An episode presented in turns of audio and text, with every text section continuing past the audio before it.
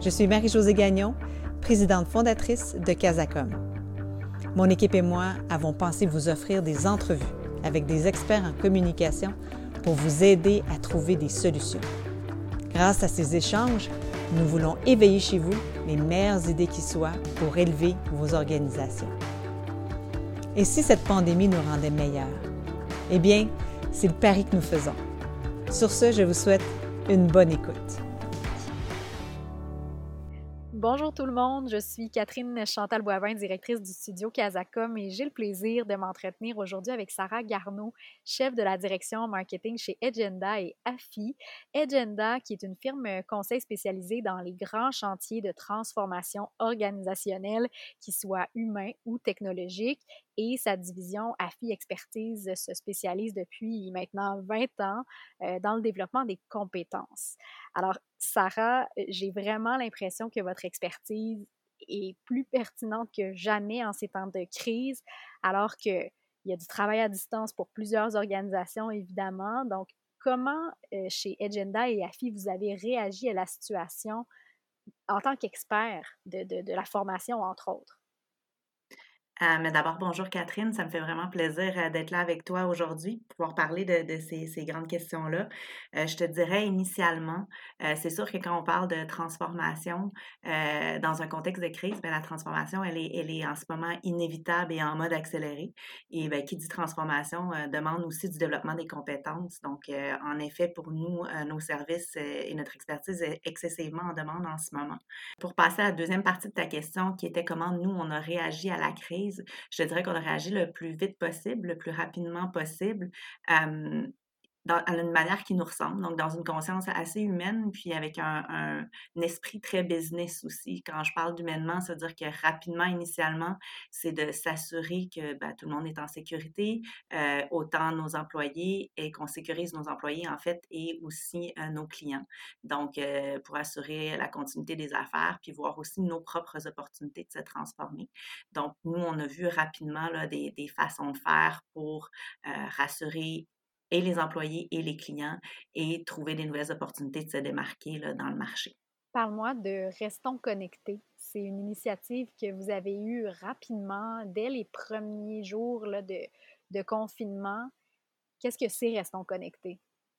Ben, rester compte connecté, euh, quand on parle de, réagir rapidement, mais aussi de se poser les bonnes questions, euh, pour nous, euh, on savait que dans un temps de crise comme ça, le, client se transforme très, très vite. Une, heure, c'est une journée, une journée, c'est une semaine. Notre notion du temps s'est transformée.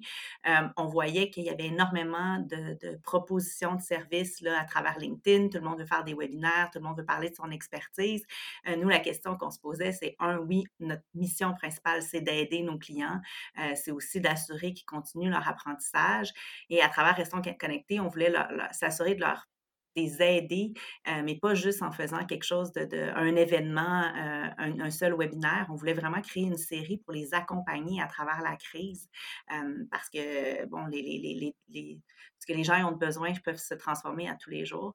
Donc, restons connectés. Ça a été une série de webinaires euh, à laquelle ont contribué plusieurs de nos experts dans différents, à différents niveaux, là, nos experts qui sont autant au niveau du leadership que, que des outils technologiques qui ont contribué à ces webinaires-là vraiment pour aider les clients. Donc, on les a accompagnés là, de, à travers leurs enjeux qu'ils pouvaient vivre en même temps, qu'ils pouvaient les vivre. Donc, euh, euh, on commençait définitivement par parler euh, de, de leurs enjeux au niveau individuel, donc toutes les, opportunités, les enjeux créés par le télétravail. Donc, tout le monde s'est fait projeter rapidement dans un monde de travail à distance.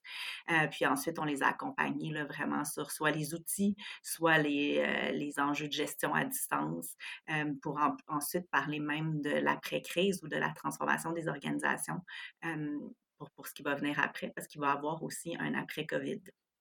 Oui, puis un autre sujet que je voulais aborder, c'est tout l'aspect de la formation, le programme qui est offert actuellement par le gouvernement, parce que c'est toujours un peu délicat de poursuivre nos activités. On veut aider nos clients, mais on ne veut pas faire trop de marketing, on ne veut pas vendre à outrance, mais là, vous avez cette opportunité de les aider en étant les formateurs que vous êtes mais eux aussi ont l'opportunité d'aller chercher des sous et de se faire rembourser ces formations-là. Donc, comment vous vous êtes positionné avec le programme euh, de formation PACMI?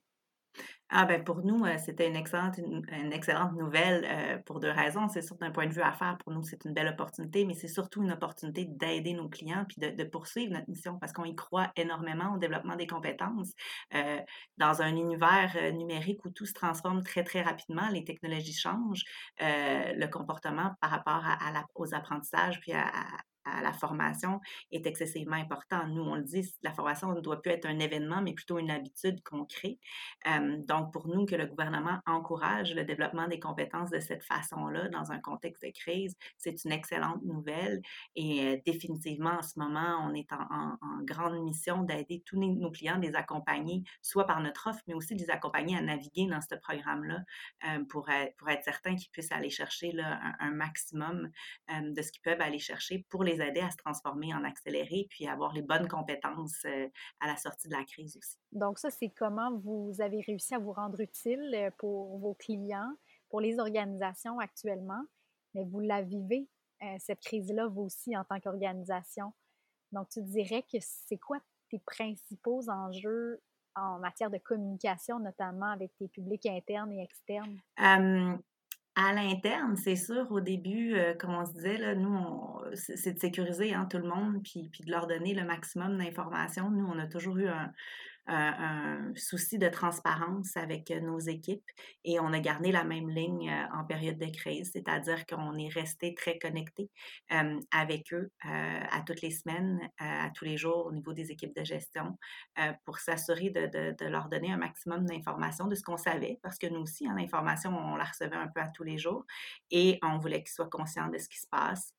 comme le disait notre, chef des opérations, là, on voulait garder tout le monde au chaud le plus possible. donc, on est resté euh, en information continue, en mode vraiment aussi, euh, pas juste des courriels. Euh, je pense que l'important du vidéo, de la vidéoconférence là-dedans, c'est excessivement pertinent et important qu'ils voient leur leader. D'un point de vue externe, un peu même chose. Nous, on, est, faut pas oublier les bases. C'est, de comprendre que notre client se transforme, puis euh, trouver les, canaux dans lesquels ils sont en ce moment, parce que c'est sûr que les comportements changent. Euh, il y a des gens qui ont plus de temps, donc ils vont être un peu plus dans leurs médias sociaux, qui vont être un peu, ils vont être là de façon différente. Euh, les gens cherchent des réponses à des questions, donc on a essayé d'être vraiment en position d'aider nos clients à trouver ces réponses-là là, dans différents canaux avec différents contenus aussi. Est-ce que vous commencez à penser à l'après? Et à quoi il va ressembler cet après pour Agenda et AFI? Moi, j'ai une collègue qui est spécialisée justement dans la gestion de crise, qui voit voit la crise un peu plus, euh, pas comme un événement, mais comme un processus. Donc, c'est certain qu'il y a un après-crise. Et pour nous, euh, comme pour plusieurs entreprises, c'est une, belle opportunité de se transformer, euh, d'aller plus vite, puis d'essayer des nouvelles choses. En période de crise comme là, on s'en permet un peu plus. Puis il y a des choses qu'on n'osait peut-être pas avant, qu'on ose maintenant. Donc, nous aussi, on a mis en, en, vitesse grand V, si on veut, tout ce qui est apprentissage en virtuel. On était déjà présent. Maintenant, on sait que nos clients sont encore plus là. Donc, on, voit des opportunités de, transformer notre offre, mais aussi de s'ajuster à, la nouvelle réalité de nos clients. Donc, pour nous, euh, l'après-crise, c'est une belle opportunité d'être encore plus présent avec nos clients et encore plus pertinent. Bien, merci beaucoup, Sarah. Même si on est euh, isolé, on, on va tenter de rester connecté. Merci à toi, Catherine. Bonne journée. Merci de nous avoir écoutés. Si vous avez aimé ce balado, merci de le partager. Si vous souhaitez échanger avec nous, n'hésitez pas à nous écrire. Et finalement, si vous cherchez d'autres réponses à vos questions, visitez notre centre de ressources sur la communication et la COVID-19 sur casacom.ca ou encore participez à nos webinaires chaque jeudi. Bon courage et à très bientôt.